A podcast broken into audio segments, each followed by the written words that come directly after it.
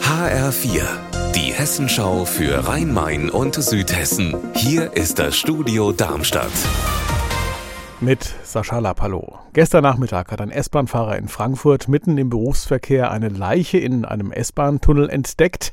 Die Strecke nach Wiesbaden wurde daraufhin für Stunden gesperrt und jetzt ist klar, bei dem Toten handelt es sich um einen 36-jährigen Mann ohne festen Wohnsitz.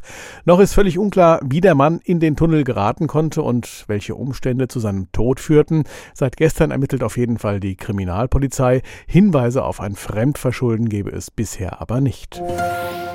Am Freitag wird am Frankfurter Flughafen wohl nicht mehr viel gehen. Die Gewerkschaft Verdi hat zum Warnstreik aufgerufen, ganztägig, weil die Tarifverhandlungen für den öffentlichen Dienst, für die Luftsicherheit und die Bodenverkehrsdienste ins Stocken geraten sind. Lars Hofmann, wer streikt denn genau und was kommt auf die Passagiere zu? Es werden einfach alle wichtigen Bereiche am Flughafen bestreikt, von den Sicherheitskontrollen über das Be- und Entladen der Flugzeuge bis hin zur Flughafenfeuerwehr. Deshalb muss man im Grunde genommen damit rechnen, dass am Freitag am Frankfurter Flughafen gar keine Flüge stattfinden können. Betroffen sind laut Fraport 1005 Flüge mit fast 140.000 Passagieren und der Flughafenbetreiber warnt deswegen auch schon, man solle am Freitag gar nicht erst zum Flughafen kommen, weil einfach nichts gehen dürfte. Solarmodule über Ackerflächen, das könnte ja ein echter Schub sein für Sonnenstrom in Deutschland. Vier Prozent der Ackerflächen würden ja schon ausreichen, um den gesamten Strombedarf decken zu können.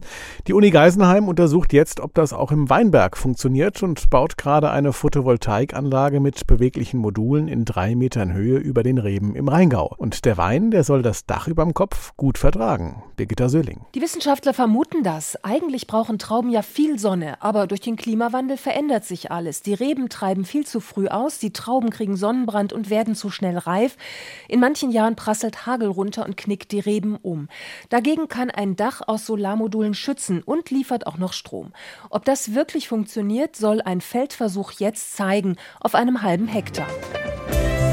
Unser Wetter in Rhein-Main und Südhessen. Zäher Nebel hält sich hier und da in tiefen Lagen. Wenn er weg ist, dann kommt die Sonne zum Vorschein. Es bleibt trocken. Das Ganze bei 10 Grad in Berfelden und 9 Grad in Firnheim.